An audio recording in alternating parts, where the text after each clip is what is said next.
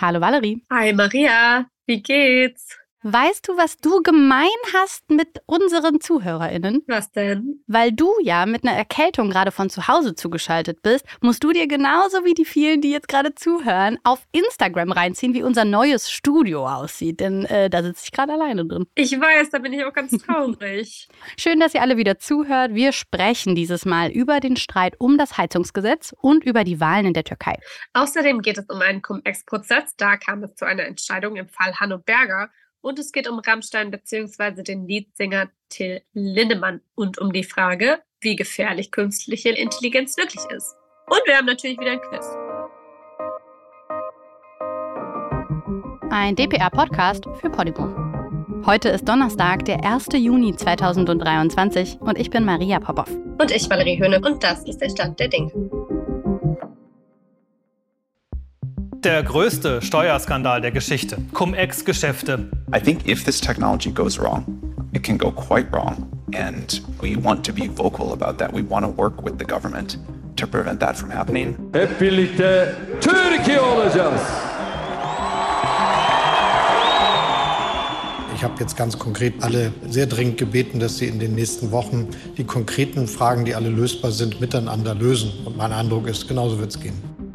Das war der Bundeskanzler vor so einer knappen Woche. Hm, ein echtes Machtwort nicht.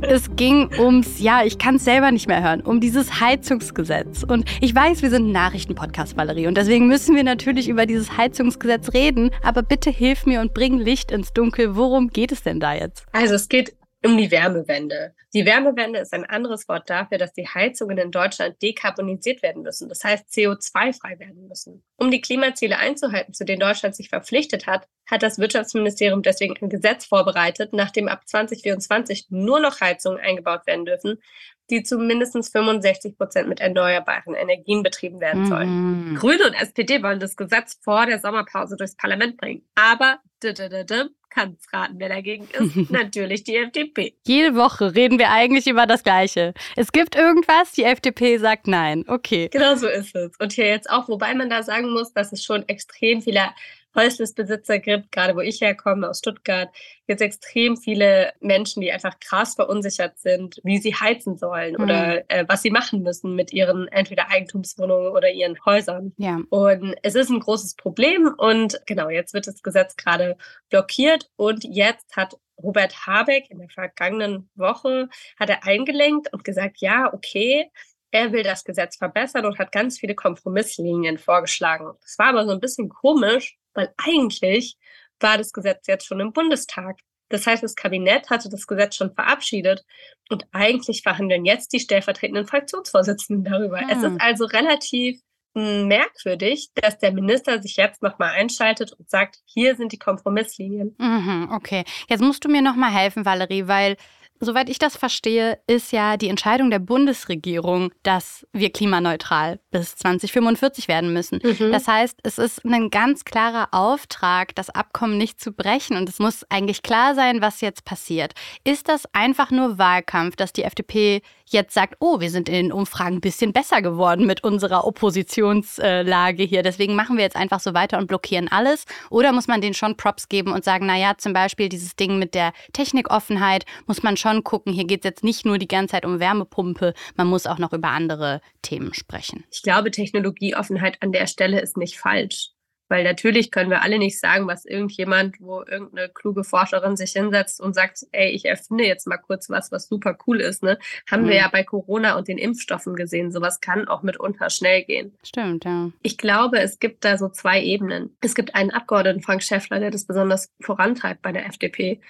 Und da habe ich den Eindruck, es gibt Leute in der FDP, die einfach dieses Gesetz nicht haben wollen. So ist es ganz klar. Ne? Ja. Die wollen auch keine Wärmewende. Und wenn man jetzt böse wäre, würde man Frank Schäffler das unterstellen. Ich kann das jetzt nicht machen, das weiß ich nicht genau, aber es ist klar, dass es eine Fraktion gibt in der FDP, die das nicht möchte. Aber das ist die Minderheit. Das ist wirklich die Minderheit. Die meisten wollen dieses Gesetz, aber sie werden halt auch von BürgerInnen einfach überflutet mit Anfragen. Hm. Mit ja, wie soll ich das machen? Wie soll ich das bezahlen? Warum kann ich mein Haus nicht erstmal richtig dämmen? Keine Ahnung, es gibt so viele Fragen in dem Zusammenhang. Und ich glaube, es gibt da richtige Kritikpunkte und Kritikpunkte, die nicht richtig. Zum Beispiel, es gab so 101 Fragen, die irgendjemand an die Bildzeitung gespielt hat.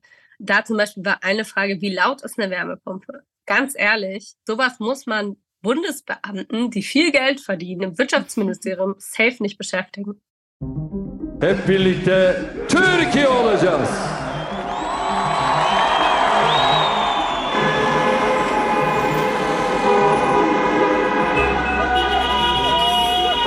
Die hupen ja nicht nach einem Fußballspiel, sondern die hupen, weil jemand eine Wahl gewonnen hat, der das Land in eine Art offenes Gefängnis verwandelt, während sie hier gleichzeitig die Vorzüge einer liberalen Demokratie genießt. Darüber muss man sprechen. Nirgendwo außerhalb Deutschlands haben wir ja irgendwie bei Stand der Dinge so häufig hingeguckt wie in die Türkei. Ne? Zuerst das Erdbeben und jetzt die nationalen Wahlen. Und zum ersten Mal in zehn Jahren musste der Präsident Erdogan wirklich mal um seine Macht fürchten. Und das war ein sogenannter Schlüsselmoment. Dazu habe ich auch eben vor unserer Aufzeichnung noch mit Miriam Schmidt gesprochen, die DPA-Büroleiterin in der Türkei. Miriam, du hattest ja letztes Mal erzählt, dass dir OppositionsanhängerInnen berichtet hatten, sie würden auswandern, wenn Erdogan jetzt nochmal gewinnt. So, haben die jetzt also Angst oder ist auch eine Art Depression irgendwie eingekehrt? Ja, also äh, depressiv sind die schon, glaube ich, alle. Also die Stimmung ist äh, sehr gedrückt. Unter den Oppositionsanhängern jetzt natürlich. Die Erdogan-Anhänger feiern natürlich. Ja. Ähm, und auch viel Enttäuschung ist da. Also das hat natürlich auch damit zu tun, dass die Erwartung war so groß. Ne? Also die Umfragen haben ja auch gesagt, es sieht nach einem Sieg für die Opposition aus. Und deswegen ist die Ernüchterung jetzt umso größer und die haben sich ja auch viele sehr eingesetzt. Also als Wahlhelfer waren die an den Ohren und haben echt bei der ersten Runde bis in den Morgen hinein da noch mit beim Auszählen geholfen, der zweiten auch. Und jetzt ja ist man einfach enttäuscht und deprimiert und mit dem Auswandern Klar, also das ist natürlich äh, jetzt nicht so, dass hier gleich alle das Land verlassen, aber die, von denen ich das gehört habe, die machen jetzt konkrete Pläne. Ich habe einen Freund, der ist Programmierer. Das ist natürlich eine Arbeit, mit der man halt auch leicht einen Job findet im Ausland. Der hat sich jetzt schon konkret umgeschaut. Wow.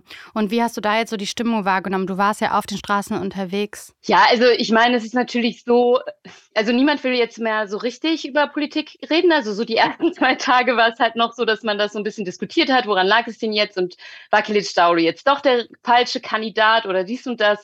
Jetzt ist es eher so, seit gestern vielleicht so, das ist so, ja, ja, nee, jetzt lass doch mal nicht mehr über Politik reden, lass mal trinken gehen. Hm. Oder ähm, was mir auch aufgefallen ist, dass die Leute, die jetzt nicht gleich sagen, wir gehen ins Ausland oder die nicht vielleicht auch nicht wollen, halt eher so sagen, wir ziehen uns jetzt ins Private zurück und wir wollen jetzt halt einfach auch mal nichts mehr über Politik hören. Hm. Wie glaubst du, jetzt wird dieser Wahlsieg die Türkei verändern? Droht da vielleicht tatsächlich sowas wie eine islamische Republik, was manche ja befürchten, dass das so werden könnte wie im Iran? Findest du das überzogen? Ja, das, also ich finde das schon überzogen. Ich kenne das, ich äh, habe das auch immer wieder gehört, seit ich mich mit der Türkei beschäftige, dass es diese Angst gibt unter den Säkularen. Aber man darf ja nicht vergessen, die Türkei ist eine laizistische Republik und das ist in der Verfassung festgelegt in äh, Artikel 2. Also Laizismus bedeutet äh, Trennung von Staat und Religion. Und das ist festgelegt in der türkischen Verfassung. Und jetzt kann man natürlich sagen, ja, vielleicht will Erdogan die Verfassung ändern, aber tatsächlich ist es so, dass man die ersten Artikel der Verfassung nicht ändern darf. Also selbst wenn man eine verfassungsändernde Mehrheit im Parlament hätte, was Erdogan auch gerade nicht hat, der dürfte den Artikel nicht antasten. Und Iran ist ja noch mal so ein bisschen, finde ich, ne, also es ist immer schwierig, Länder zu vergleichen, aber da ist ja eine Theokratie, aber da, da bestimmen ja äh, also Geistliche hm. über die Politik. Da ist die Türkei äh, nicht. Was ich aber schon glaube, ist, dass also Religion eine größere Rolle spielen wird äh, in der Gesellschaft, vor allem in der Familienpolitik. Erdogan hat ja tatsächlich sich auch Unterstützung holen müssen, sozusagen, um die Wahl zu gewinnen. Er hat äh, mhm. quasi auch im Parlament eine nationalistisch-islamistische Allianz gebildet und ähm, da sind zwei kleine islamistische Parteien dabei und die sagen zum Beispiel ganz klar, queere Menschen sagen die ja, das ist komisch, wir wollen halt ein Gesetz haben, wo halt irgendwie drin steht, also dass das halt äh, nicht normal ist so ungefähr. Und dann Frauen sollen dann eher auf die Mutterrolle beschränkt werden. Also ich glaube, das wird eine harte Zeit für Feministinnen in der Türkei und für LGBT. Und Menschen auch, die die Regierung kritisieren. Ne? Also sowohl Menschen, die bereits inhaftiert wurden, als auch das, was noch kommen kann. Natürlich blicken wir da auch auf die journalistische Freiheit kritisch. Genau, ja, also ich ähm, gerade gestern wurden ähm, Fernsehsender äh, haben eine Strafe bekommen von der Rundfunkbehörde, die ja hauptsächlich mit Leuten der Regierung besetzt sind. Die wurden abgestraft für ihre Wahlberichterstattung. Und äh, also ich meine, das ist ja schon ein Zeichen. Und Erdogan hat auch bei seiner ersten Rede nach äh, dem Sieg hat er schon den Ton gesetzt. Da hat er ähm, nämlich in seiner ersten Rede LGBT angegriffen. Und da denkt man sich natürlich, was hat das in einer Siegesrede zu suchen, so, aber das, mhm. das, da merkt man schon so ein bisschen, wo die Reise hingeht. Also ich denke, da wird auf jeden Fall was kommen. Hm, ja, krass. Blickst du auch auf die türkischen WählerInnen in Deutschland und was ist dir da aufgefallen? Da war die Wahlbeteiligung ja für Erdogan sogar noch höher als in der Türkei selbst und zwei Drittel der WählerInnen in Deutschland haben Erdogan gewählt. Ja, wobei nur die Hälfte derer, die wählen durften, abgestimmt haben mhm. in hm. Deutschland. Das muss man immer dazu sagen. Genau, also also es haben 50 Prozent ungefähr gewählt und davon haben dann 67 Prozent für Erdogan gestimmt. Und da haben wir ja auch schon mal drüber geredet. Also das ist eher so eine Identitätsfrage. Also Erdogan ähm, vertritt so eine äh, religiöse Identität, religiös-konservativ. Und die Migranten in Deutschland oder die damals als Arbeiter nach Deutschland kamen halt hauptsächlich aus Anatolien, aus einem religiös-konservativen Milieu. Und deswegen sind die von Erdogan angesprochen. Und Davulos Partei wiederum, die CHP, die war früher eigentlich sehr religionsfeindlich. Also die wollte halt das früher, halt das Kopftuchverbot an Universitäten aufrechterhalten. Das ist schon lange nicht hm. mehr so, aber die werden dieses Image nicht los. Und deswegen ist es für so Leute, äh, glaube ich, schwierig, dann äh, für Kilicdaroglu zu stimmen. Und dann ähm, kommt, glaube ich, gerade bei jungen Wählern an, auch in Deutschland, dass Erdogan ja so ein Machertyp ist, hm. der dann halt so diese schillernden Rüstungsprojekte und so da bewirbt und das macht viele dann einfach auch stolz und dass die Türkei halt so, also Erdogan betont ja immer, die Türkei ist unabhängig, die braucht Europa nicht und so. Und das ist sowas, das verfängt dann, denke ich. Danke, Miriam Schmidt, für deine Einschätzung. Danke euch. Der größte Steuerskandal der Geschichte. Cum-Ex-Geschäfte. Wir haben es hier mit einem Fall zu tun, wo die Opfer dessen, über was wir reden, die Bürgerinnen und Bürger dieses Landes sind, denen Geld geklaut worden ist. Da war nichts. Es hat keine Einflussnahme gegeben. Da war nichts. Das sagt Olaf Scholz immer wieder, wenn es um seine mutmaßliche Rolle bei dem sogenannten Cum-Ex-Geschäft geht. Es ging bei diesem Betrug um die unfassbare Summe von 10 Milliarden Euro. Um diese Summe haben die Täter den deutschen Staat betrogen. Mit Verstrickungen in die höchsten Ebenen der Politik. Einer der Hintermänner, der Steueranwalt Hanno Berger. Der ist am Dienstag verurteilt worden zu acht Jahren und drei Monaten Haft. Das Modell, das Berger seinen Kunden angeboten hat, sieht in etwa so aus. Die Betrüger haben sich eine Steuer auf bestimmte Erträge bei Aktienverkäufen zweimal vom Staat erstatten lassen obwohl sie nur einmal bezahlt worden ist. Da gab es eine Gesetzeslücke. Das Gericht hat aber nun erneut bestätigt, illegal waren die Deals trotzdem. Ich habe eben insgesamt von diesen 10 Milliarden Euro gesprochen. Das ist ja schon eine Zahl, die man sich nicht vorstellen kann. Wenn wir nur über Berger sprechen, geht es bei ihm um eine Summe von 113 Millionen Euro Steuern, die er hinterzogen hat. Also auch wieder eine Zahl. Ich kann, ich kann nur den Kopf schütteln. Ich check's einfach schon gar nicht. Es ist so, so kompliziert, auch diese Debatte, dass Olaf Scholz damit irgendwas zu tun haben könnte, eigentlich nicht, we don't know, was weiß man denn? Die Hamburger Finanzbehörde hat 47 Millionen Euro von der Warburg Bank zurückgefordert.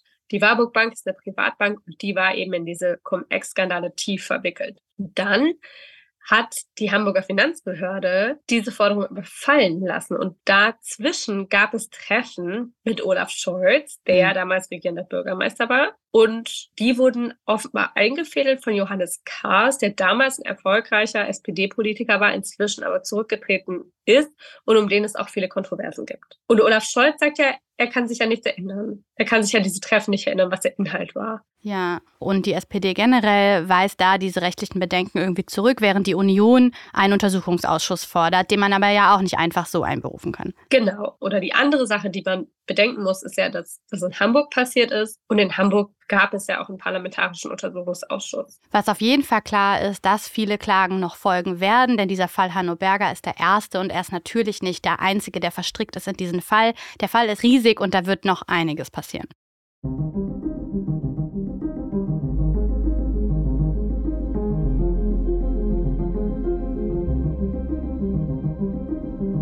Gegen Till Lindemann und die Rocker von Rammstein stehen Vorwürfe im Raum. Im Netz behauptet die 24-jährige Irin Shelby Lynn, bei einem Konzert in Vilnius misshandelt worden zu sein.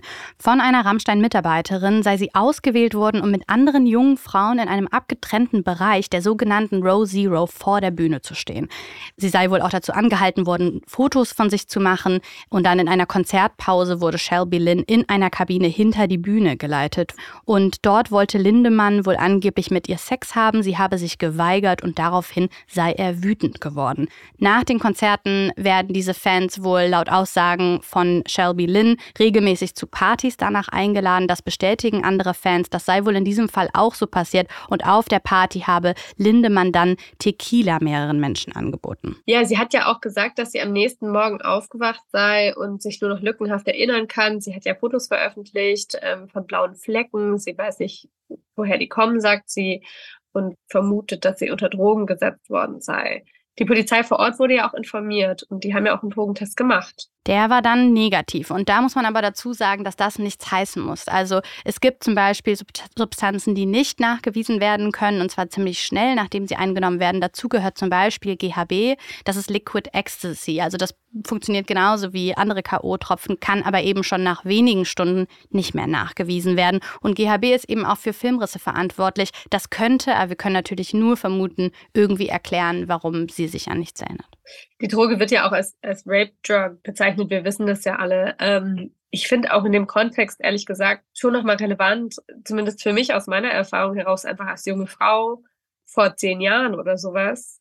Ich weiß nicht, wie es bei dir war, aber bei mir war es schon so, lass deinen Drink nie irgendwo stehen, schau immer, dass du ihn in der Hand hast und ja. so weiter. Vielleicht hm, tut dir jemand GHB-Tropfen rein, das weißt du nicht. Ja, das ist eine Angst, die mitschwingt bei jeder Absolut. Frau, die irgendwie im Nachtleben schon mal unterwegs war. Was auch mitschwingt, und das ist, glaube ich, auch eine geteilte Erfahrung von vielen, die eben mit einem sensiblen Blick auf solche Fälle schauen, ohne dass wir wissen, auf welcher Seite jetzt hier gerade das Recht liegt. Aber ich finde es erschreckend, mir die Kommentarspalten anzuschauen. Und ich finde es erschreckend, auch zu sehen, wie Menschen aus der Öffentlichkeit sich hinstellen, die nicht wissen, was passiert ist und sich zum Beispiel ganz klar auf die Seite von Till Lindemann stellen. Und eine Person, die wirklich nicht durch feministische Statements in den letzten Jahren aufgefallen ist, ist die Ex-Freundin von Till Lindemann, nämlich Sophia Tomalla, die der Bild gesagt hat, diesen Vorfall in Vilnius, den hat es nie gegeben, der sei frei erfunden. Keine Ahnung, woher sie das wissen will, weil sie gerade nämlich eine Produktion in Thailand macht, so I don't know. Eine Sache, die wir, glaube ich, schon auch sagen können, ist, Till Lindemann hat auch schon Dinge geschrieben, veröffentlicht, die ähm, gewaltverherrlichend sind. Ja, zum Beispiel so Gedichte. Gedichte, die wirklich nicht nur nach Gewalt verherrlichen, sondern fast nach so Vergewaltigungsfantasien anmuten. Ich glaube, manchmal gibt es dann so den Eindruck in der Öffentlichkeit, es ist so Aussage gegen Aussage und es gab sozusagen nichts, was darauf hinweisen hm. könnte. Mhm. Und natürlich wissen wir das nicht und ich will ihn auch nicht vorverurteilen, möchte ich auch nochmal ganz klar sagen, aber er hat zum Beispiel Gedichte veröffentlicht wie Genauso soll das sein, so soll das sein, so macht das Spaß. Etwas Rohypnol im Wein, etwas Rohypnol im Glas. Ins Glas kannst dich gar nicht mehr bewegen und du schläfst. Es ist ein Segen. Das sind einfach, sorry, aber als junge Frau oder als, ja. ja, sorry, aber was ist das? Und ich finde schon, dass man da auch als junge Frau sagen darf, dass man sich dann Kommentarspalten anschaut und das hochproblematisch findet, dass sofort nicht nur eine Vorverurteilung des Täters soll nicht stattfinden, aber auch eine Vorverurteilung der Opfer. Ich bin auf jeden Fall gespannt, was jetzt noch passieren wird, ob andere Menschen ganz klar mit ihren Namen in die Öffentlichkeit treten werden und bestätigen können, dass solche Dinge wie in der Row Zero oder auf den Afterpartys passiert sind, ob da Drogen im Umlauf sind oder ob sogar davon gewalttätigem Verhalten von irgendwelchen Menschen auf diesen Party die Rede sein könnte. Eine Person, die schon gesagt hat, dass sie demnächst ein Statement posten wird, ist die Influencerin Kyla Scheiks. Sie bestätigt viele dieser Vorwürfe und schreibt in ihrer Story Zitat, ich habe es selbst mitbekommen und mich um ein Haar aus einer sehr gefährlichen Situation gekriegt. Sie sei nämlich letztes Jahr auch auf solchen Rammstein-Partys äh, rekrutiert worden. Und es sind so viele Posts jetzt schon von Frauen, die sagen, was ihnen so passiert ist bei ähnlichen Konzerten und Pre- und After-Partys. Jetzt steht es also Aussage gegen Aussage und es bleibt abzuwarten, was passiert. Tonight, a stark warning that artificial intelligence could lead to the extinction of humanity. It comes from dozens of industry leaders. I think if this technology goes wrong, it can go quite wrong. And we want to be vocal about that. We want to work with the government to prevent that from happening. Gerade weil KI uns inzwischen nahezu alle erreicht, ob uns das nun klar ist oder nicht, und vor allem, weil sie immer besser wird, müssen wir als Gesellschaft schauen, wo wollen wir das und wo nicht und warum. Das zuletzt war Alena Büchs vom Deutschen Ethikrat. Dass die sich jetzt Regeln wünschen für den Umgang mit künstlicher Intelligenz ist irgendwie klar. Aber jetzt auch kommt ein Statement von lauter Branchengrößen und ForscherInnen, die sich äußern. Ja, die sind ganz schön drastisch. Ich lese mal vor. Die Möglichkeit der Auslöschung durch künstliche Intelligenz einzudämmen sollte weltweit dieselbe Priorität haben wie die anderen Risiken, etwa einer Pandemie oder eines Mhm. Atomkriegs. Das sind schon ganz schön krasse Aussagen. Findest du denn KI bedrohlich? Ah, ich bin, also entweder bin ich naiv oder ich bin so eine klassische Medienwissenschaftlerin, die halt so sagt, ey Leute, wir hatten auch alle Angst vor dem Buchdruck. Und Leute haben auch geheult Hey. beim ersten Kinofilm. Und auf diesen Moment werden wir wahrscheinlich in der Geschichte auch zurückblicken und in 100 Jahren sagen, lol, wusstet ihr noch, als der Ethikrat gesagt hat, oh, oh, da sind gefährliche Menschen. Kurze Betonung auf gefährliche Menschen. Denn das darf man ja nicht vergessen, ne? Also es muss ja einen kriminellen Ansatz geben, um dann solche Tools kriminell zu verwenden oder bedrohlich zu verwenden. Die künstliche Intelligenz haben an sich keinen Sinn, die eigenen Richtlinien zu violaten und einfach jetzt die Menschheit zu übernehmen. So, das ist auf jeden Fall ein Narrativ, das ist einfach Quatsch. Und Leute haben vielleicht Bock, so ein bisschen so utopisch zu gehen, aber ich glaube nicht daran. Valerie, was glaubst du? Ja, da muss ich natürlich sofort an 2001 Odyssee im Weltraum denken, wo am Ende der Computer halt findet, dass es besser ist für die Erde, wenn die Menschheit äh, nicht überlebt. Ne? Okay, aber das ist ein Film. Das ist natürlich, ja, ja, genau. Und der ist ja aus den 60ern. Also Ja. äh, ganz ernsthaft, ich bin da total bei dir. Ich glaube auch, es hat große Chancen. Natürlich sind die Risiken groß, die sind immer groß. Ja, also wir sind trotzdem noch in einem Land, wo kaum die Justiz Internet auf dem Schirm hat und es kaum Regularien gibt, besonders natürlich jetzt für KI zum Beispiel keine. Aber Und ich muss auch sagen, ich meine, datenschutztechnisch ist die EU ja ganz schön weit vorn dabei. Hm, stimmt. Also wir leben auf jeden Fall auf einem Kontinent, der vorausschauende Rechtsprechung hat im Vergleich auch zu den USA. Deswegen würde ich alle Menschen, die jetzt Angst haben, ermutigen, keine Angst zu haben. Valerie, es ist wieder Quiz-Time und dieses Mal bin ich dran. Oh. Bist du ready? Du Oh, sagst schon, oh no. Ich bin überhaupt nicht ready. Hör zu. Also, die DPA, ja, die nimmt ja Faktenchecks sehr ernst. Und daher sitze ich hier natürlich jetzt gerade an der Quelle von kuriosen Meldungen, die sich dann entweder als Wahrheit oder doch als Lüge ergeben haben. Und ich lese dir jetzt Meldungen vor und du musst sagen, Fakt oder Fake. Es gibt fünf Stück und du kennst ja unsere Challenge, ne? Mehr als die Hälfte. Das ist das Ziel. Das ist das Ziel. Okay, Valerie. Meldung Nummer eins. Zoll stellt gebratene Rohrratte sicher. Fakt oder Fake? Angeblich soll ein Zollbeamter eine gebratene Rohrratte bei einer Gepäckkontrolle am Münchner Flughafen sichergestellt haben. Und das Hauptzollamt in München sagt dazu, wir erleben zwar immer wieder, dass Reisende nicht einfuhrfähige Lebensmittel aus dem Ausland mitbringen wollen, aber das war außergewöhnlich. Fakt oder Fake? Okay, weil es so weird ist und ich nicht sehe, warum man das sowas erfinden sollte, ne? Sage ich, ist real. Ja, Tatsache. Weißt du überhaupt, was eine Rohrratte ist? Also ich musste googeln. Die Einsatzkräfte fanden das Nagetier bei einer Kontrolle im Gepäck eines Reisenden und die Rohrratte ist laut Zollamt als Proviant mitgebracht worden, weil das Fleisch durfte wegen dieses Schutzes vor Tierseuchen nicht ins Land gebracht werden, obwohl es quasi schon, ja, verarbeitet worden war. Und übrigens, Rohrratten sind trotz ihres Namens nicht mit den Ratten verwandt, sondern gehören zu den Stachelschweinverwandten. Wieder was gelernt so. einfach. Service-Podcast einfach. Oh, das ist wirklich Service, weil ich meine, ich habe natürlich gedacht, es ist eine Ratte, ne? Und deswegen war ich so ein bisschen pikiert. Wenn ich gewusst hätte, das ist ein Stachelschwein, dann wäre ich wahrscheinlich eher so gewesen, ja, ja. Okay, einen Punkt hast du schon. Kommen wir zur Okay. Meldung Nummer zwei. Himbeeren als Schmerzmittelersatz. Obst ist gesund und gehört zu einer ausgewogenen Ernährung. Manche Sorten können Medikamente überflüssig machen. Himbeeren zum Beispiel sind bis zu dreimal effektiver gegen Kopfschmerzen als Aspirin, denn sie enthalten Salicylsäure, die eine schmerzstillende Wirkung hat. Valerie, was meinst du? Helfen Himbeeren gegen Kopfschmerzen? Hast du es schon ausprobiert die letzten Tage?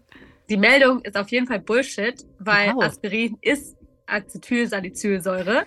Von daher ist, selbst wenn es stimmt, dass Himbeeren Salicylsäure enthalten, ist Aspirin natürlich wesentlich höher dosiert. Die Biologin Daher kommt kann in dir diese raus. Meldung nicht stimmen. Und es kommt wahrscheinlich vom deutschen Homöopathenbund oder so. Ja, auf jeden Fall hast du natürlich recht. Zweiter Punkt für dich. Und ja, um eine vergleichbare Wirkstoffmenge wie die einer Aspirin-Tablette aufzunehmen, müsste man eine unrealistisch große Menge Himbeeren essen. Es sind nämlich 20 Kilogramm Himbeeren, die man essen müsste, um dann auf die gleiche Wirkstoffmenge zu kommen. Also, nee, das schafft man nicht. Ich liebe Himbeeren, aber ich glaube, nach der Menge, dann ist es vorbei. Meldung Nummer drei. Ein Mann bittet um Einlass im Polizeirevier, um dort kiffen zu können. Ein 21-Jähriger hat bei einem Karlsruher Polizeirevier um Einlass gebeten, um dort dann Drogen zu konsumieren. Er wollte erstmal in Ruhe kiffen, sage er. Valerie, kann das denn stimmen? Ich sag, das stimmt. Der, der Kiffer kam ans Polizeirevier und hat gesagt, Du hast recht. Punkt Nummer drei für dich. Ja. Ein 21-Jähriger hat zu später Stunde mehrfach an dem Revier geklingelt und angegeben, er will halt Marihuana rauchen. Ja, gut, okay. Meldung Nummer 4. 15 Kilometer zu schnell. Taube in der 30er-Zone geblitzt. Statt der vorgeschriebenen 30 Kilometer pro Stunde war die Taube wohl laut Mitteilung mit Tempo 45 auf einem Radarwagen aufgezeichnet worden. eine Taube. Ja. Was meinst du? Musste sie eine Strafe Oh zahlen oder nicht? Das würde ich ja gerne wissen. Und hat man dann auf so einem Foto vielleicht sogar so ihr Gesicht? Boah, stelle ich mir richtig toll Sweet vor. einfach. Okay, was sagst du? Fakt oder Fake? Ja, okay, ich sage, es stimmt. Ja, du hast recht. Meine Güte, vier Punkte, Valerie. Also, hör zu. Yay. Im nordrhein-westfälischen Bocholt war die Taube im Flug geblitzt worden. Es wäre dann tatsächlich eigentlich ein Verwarnungsgeld von 25 Euro fällig gewesen. Ich weiß nicht, ob sie bis heute bezahlt hat. Muss man, müsste man nochmal im Faktencheck nachfragen. Wenn sie bezahlt hätte, wäre das die nächste. Das stimmt, das stimmt. Meldung Nummer 5. Okay, du bist richtig gut dabei, muss man sagen. Hör zu. Ameisen laufen wegen Handystrahlung im Kreis. Die von Mobiltelefonen ausgehende elektromagnetische Strahlung beeinflusst Lebewesen. Das kann man gut beim Verhalten von Ameisen sehen. In einem Video sieht man Ameisen wild um ein Mobiltelefon wuseln. Als das Handy dann klingelt, formieren sich die Insekten zu einem Kreis und umrunden das Handy gleichförmig. Uff, das klingt schon so ein bisschen wie aus irgendeiner Telegram-Gruppe. Oder meinst du, es war eine echte Meldung? Ja, nee, das glaube ich auch nicht. Du hast recht.